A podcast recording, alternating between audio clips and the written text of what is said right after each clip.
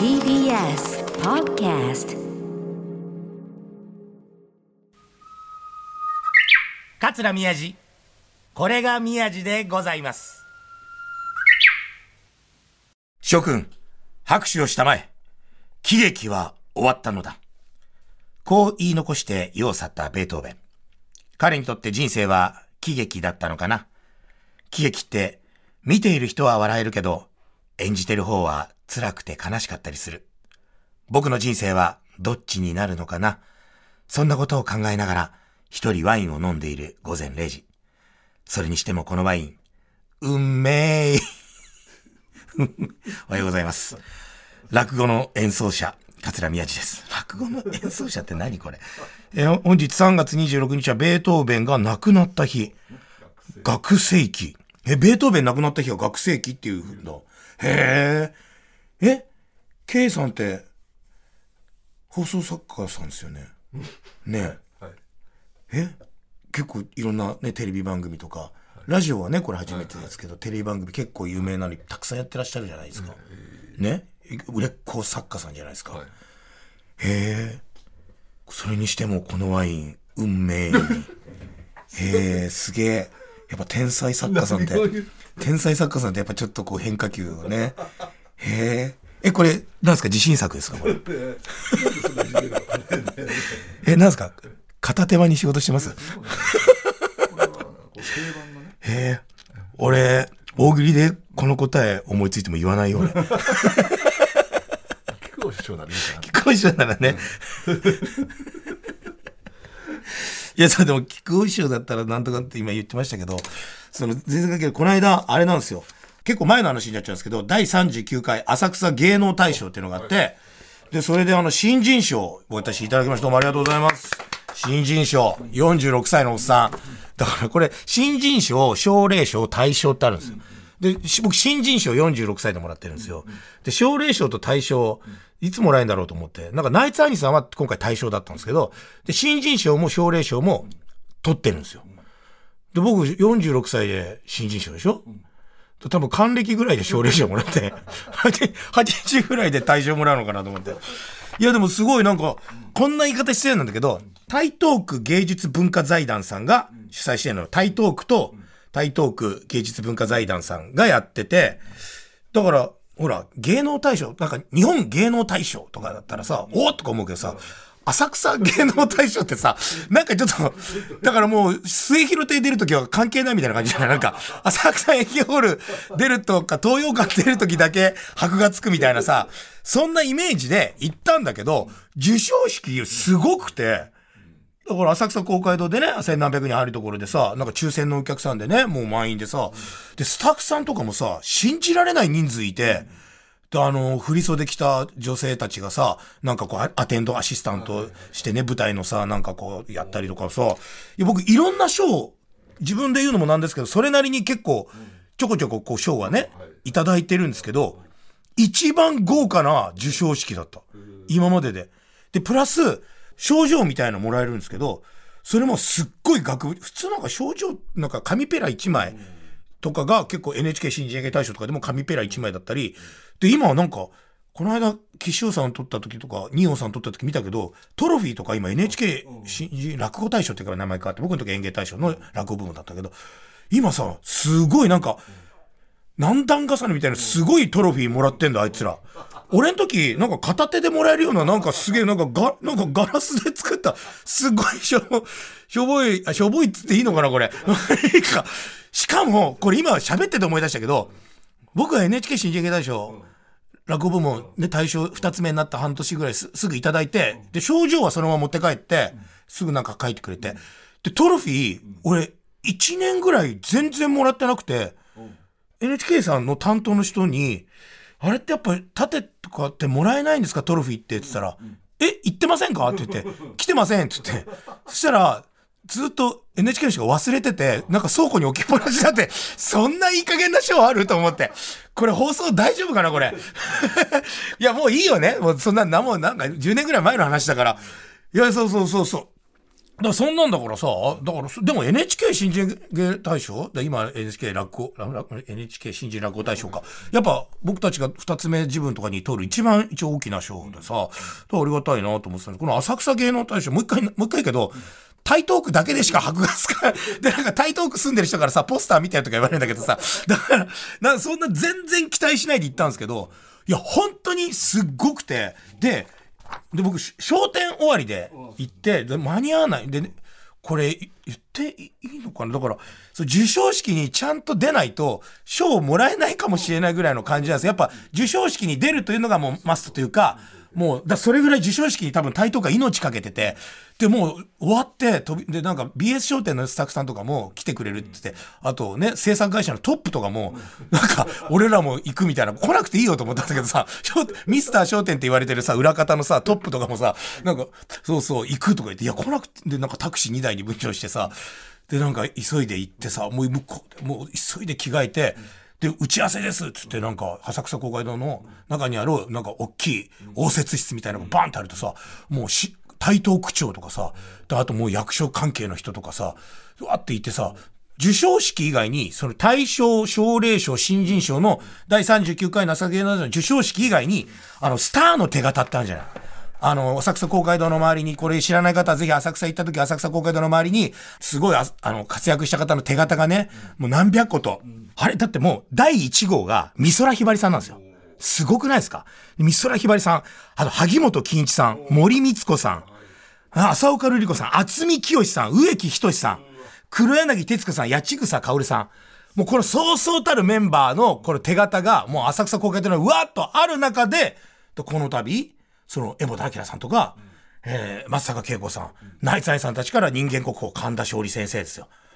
それの、なんか、授賞式っていうか、そのなんかもう手形あげますよみたいなのの、なんかそういうのもあって、型を取る、型を取って、もうできてて、それをもうなんかこう、発表する日みたいな日にもなってて、で、そんなの知らないから、わーって言って、それじゃあ皆さん顔合わせですっていうところに、そこに間に合わなきゃいけないみたいで、もう黒門付きにさ、もう羽織袴も清掃してさ、うわーって行ったら、まず目の前に、江本明さんいるんですよ。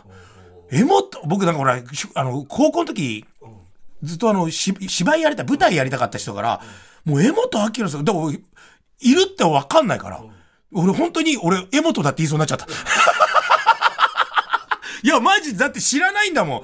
その授賞式でナイツアニさんが対象で、劇団ひとりさんはエレベーターだって、この二人がいらっしゃるのかって言って、他のそのスターの手形の、なんか、その、なんか授与式みたいなのがあるんだ。知らないから、で、それも多分皆さん全員一緒のとこに行って、あって言ってさ、なんかパッとって、俺の目の前がさ、向かい合わせでポンポンって椅子が、なんかすっごい、すっごい豪華な椅子がドンドンと置いてあってさ、目の前にテーブルでなんか資料みたいなの置いてあってさ、目の前に江本明さんいてさ、あ、ど、江本だって言ってだから、いやいや、あ、江本さんだと思って、あ、でもさ、桂宮治のスター、あ、すっごいいい人で。で、横に劇団ひとりさん、ちょっと間開けて座って、内在さんたち座って、で、神田勝利先生ってね、あの、白山の、えー、師匠のね、人間国宝、神田勝利先生もそれ手形もらう人で、江本明さん。で、内在兄さんたちも、大賞を取ってるんだけど、もう奨励賞と新人賞も取って、もうずっと浅草台東区に貢献してるから、内在さんたちもその手形を今回、もらえる。あともう一人。だからまた席が一つ空いてるんですよ。で、名札をパッて見たんですよ。松坂慶子って書いてあったんですよ。松坂慶子ですよ。うちのマネージャーもテンション上がっちゃって、松坂慶子って書いてありますけど、つって、偽物っすかねって、偽物来ねえよ、つって、いや、マジかつって、さあ、一番最後に、松坂慶子さんってで、僕の、だから僕とその、今の K さんぐらいの距離ですよに松坂慶子いるの。いやー、松坂慶子さんだと思って。で、そっから、授賞式とかスターの手形の、そのなんか、授与式、な、なんとか式っていうのかわかんないけどさ、それの打ち合わせが始まってさ、信じられないぐらい、その打ち合わせが、めちゃくちゃ長いんですよ。なんかもう、何々か、何々課長さん、お願いしますよ、立ち出して、それではって言ったなんかその後輩みたいな、部下みたいなさ、もうスクリーン出してさ、パワーポイントみたいなのなんか作ってきてるんでさ、で、江本明様がこっから出てきていただきみたいなさ、そうするとさ、江本って書いてある丸がさ、そのなんか舞台上動き出してさ、ここでないないとかさ、もうそんなのさ、全員分延々何十分もやり始めて、役所ってすげえなと思って、もうほんと、もう出演者誰も聞いてなかったよ、あれ。もう横見たら劇団一人さん寝てたもん。で、パッて見たら、人間国宝神田勝利先生だけ、あの、両耳に手をつけながら、じゅもうずーっと聞いてるうなずきながら。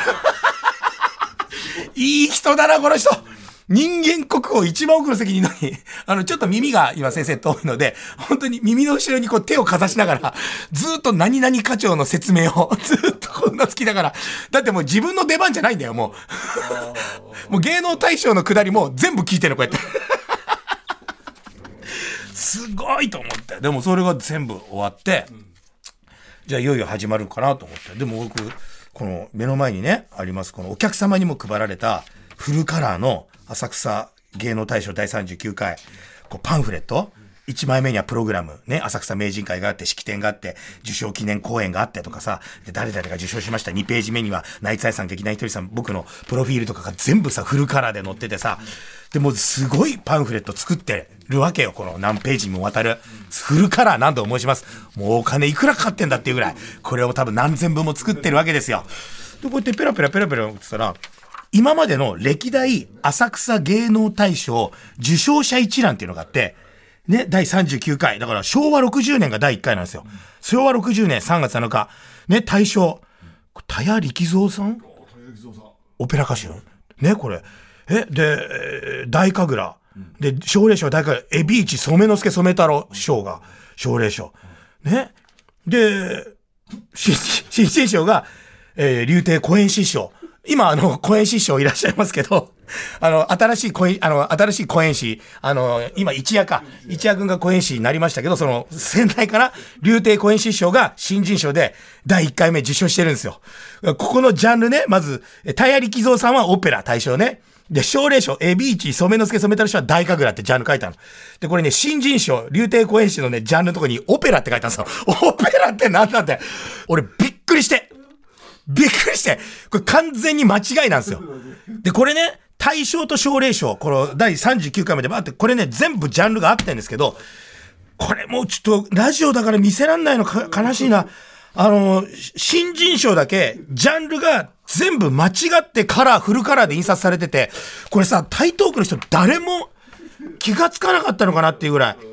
で、これもあの、今ラジオで喋ってますけど、そ台東区の担当の人、すごい若い女の子で、うちのマネージャーとも何度も何度もやり取りをして、すっごくいい子らしくて、初めてこのメインで、この賞を受け持って、頑張りますっていうすっごい熱意のある子で、何度も電話かかってきたり、何度もメールのやり取りして、すごくいい子なんだけど、その子から、あの、電話かかってきたみたいで、俺知らなかったんだけど、すいません、本当に申し訳ございませんどどうしたんですか？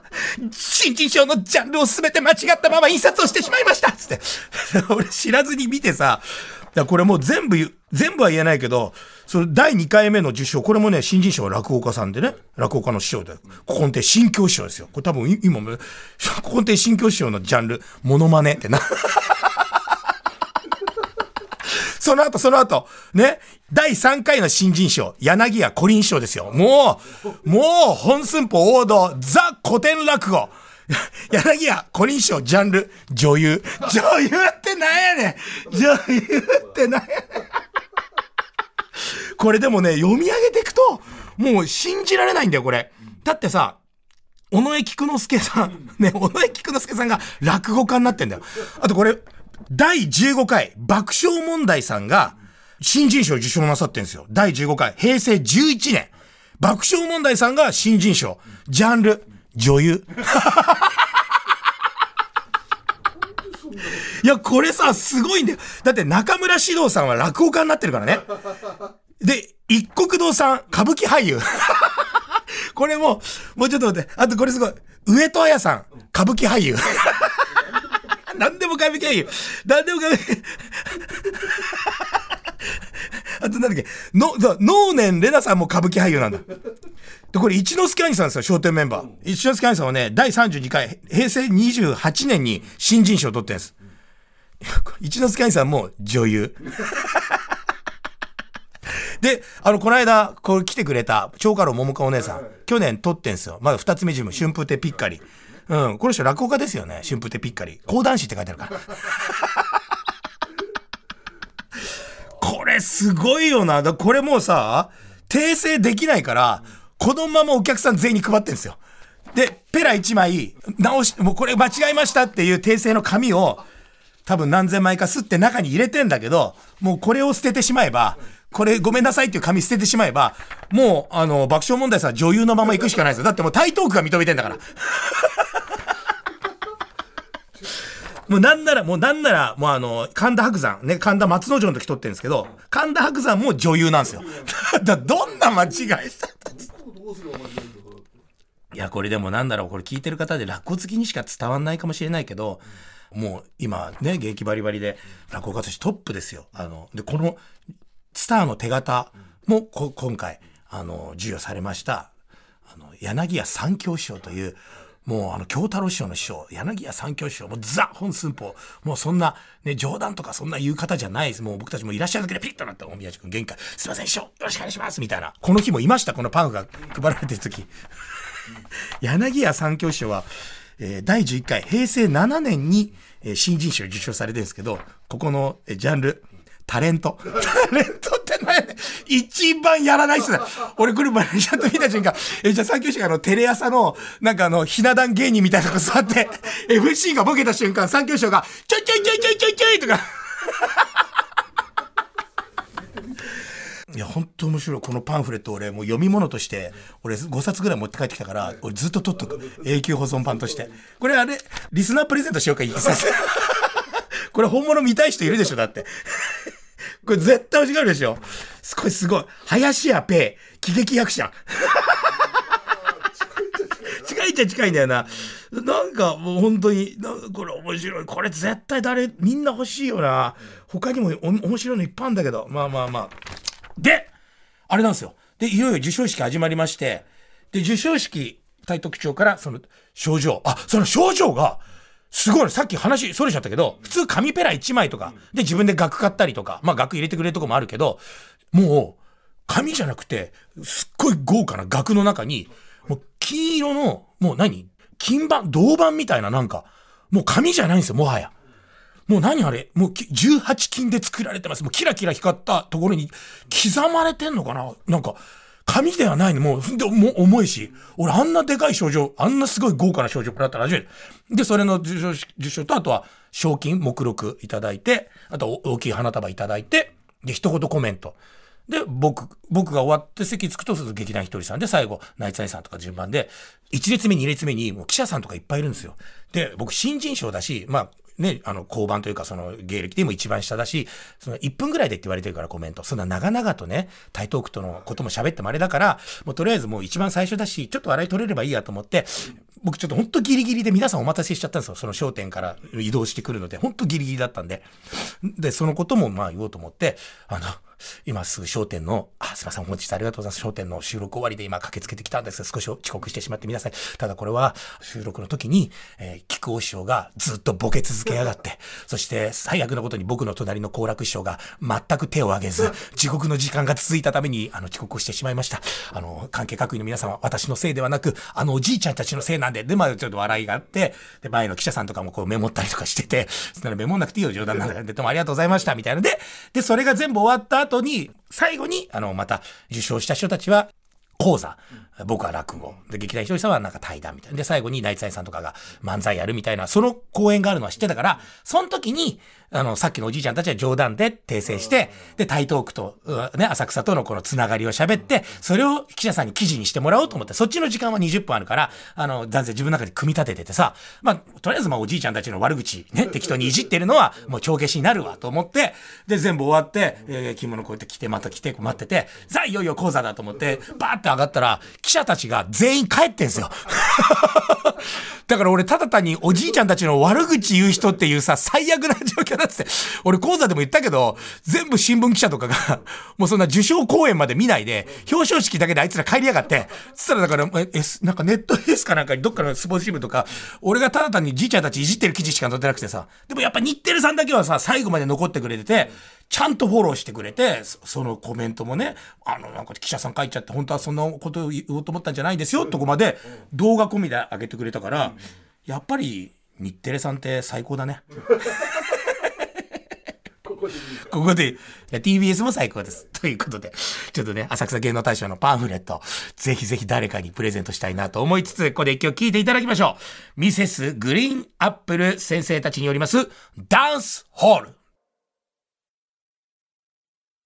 ミセスグリーンアップル先生でダンスホールでした。ね。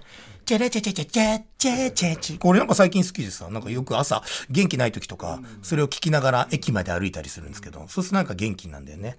いや、いい曲でした。ありがとうございます。桂宮治。これが宮治でございます。ねえ、でも元気出していかないともう今、もう卒業シーズンですからね。うん。そしたら長女が卒業するからさ、もうまあこれ撮ってる時はね、まだ卒業式経験してないんですよ、僕は。これすいません、ちょっとあの早めに撮っちゃってるんで、卒業式なんか俺絶対泣く自信あるもんな。いや、絶対泣くな、俺。なんかでも卒業したことあります？今年。この、今年？今年。今年卒業したかと今年 すごい振り方するね俺はだって、それはもう今までね、素晴らしい番組を今まで作ってきたケース。あありますよ。一つ。何？コンビニスイーツを買うのやめた。かわいい。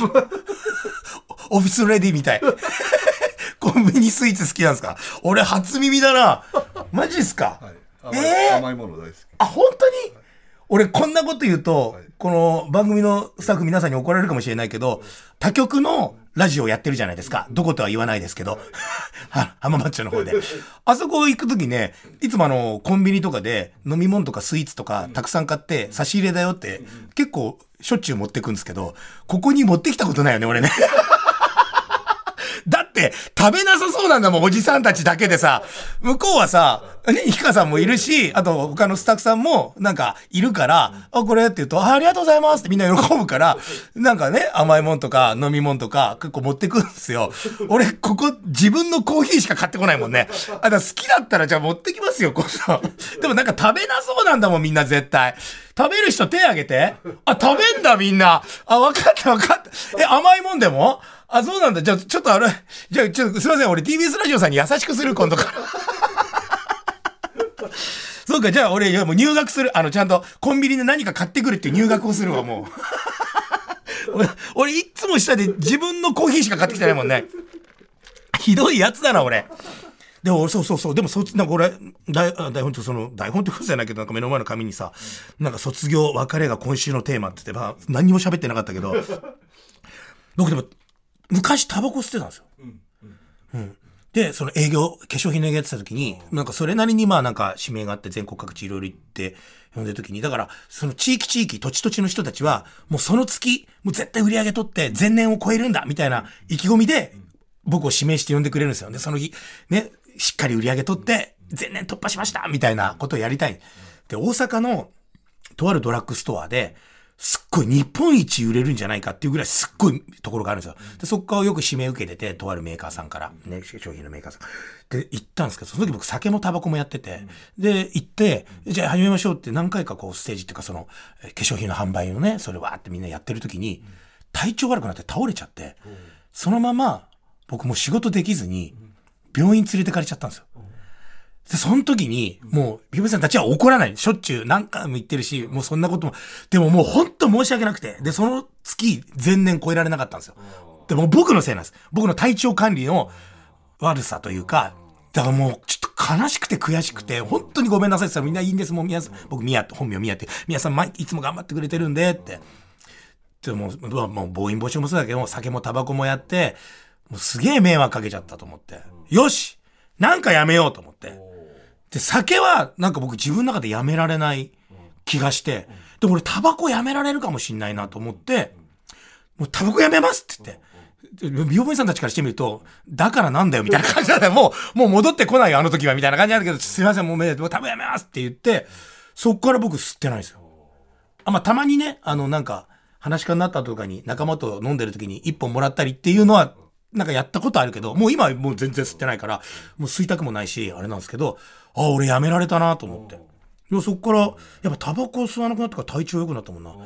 あとはもう酒やめれば俺多分150ぐらいまでいきんじゃないかな。酒飲みすぎなんだよな。でもやっぱりこう皆さんもう3月ですから何かね、あの、卒業しましょう。あの自分の中で、あの、ダメなものとか、どうしてもやめられないこととかあるじゃないですか。皆さん卒業しましょう。僕は20年ぐらい前にタバコやめました。で今年はまだやめません、何も。自分で言っときながら。でもみんなでなんかね、あの自分の体のためにとか人生のために何か卒業しましょう。ね。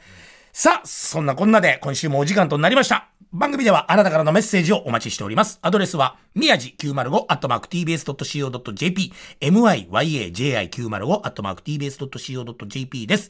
えー、皆さんのご家庭のいろいろな相談や愚痴、どんなことでも結構ですので、お願いします。メールをください。あ、そうだ、今日もメール来てんのに読むなせちった。来週読みます。ね。ね、皆さんメッセージお待ちしております。また、過去の放送はすべて、ポッドキャストで聞くことができます。ツイッターのハッシュタグは、これ、宮地です。これがひらがなで、宮地が漢字です。よろしくお願いします。それでは、また来週お会いしましょう。桂宮地でございました。夕方は、焦点山本ポテトです。文化系トークラジオライフはいろんな人が集まって、わちゃわちゃと様々な文化系トピックを語り合う番組です。おしゃべり好きの親戚の中に放り込まれたような、ほっこり感も魅力の一つかなと私は思います。各種、ポッドキャスト、プラットフォームで配信していますので、文化系トークラジオライフで検索。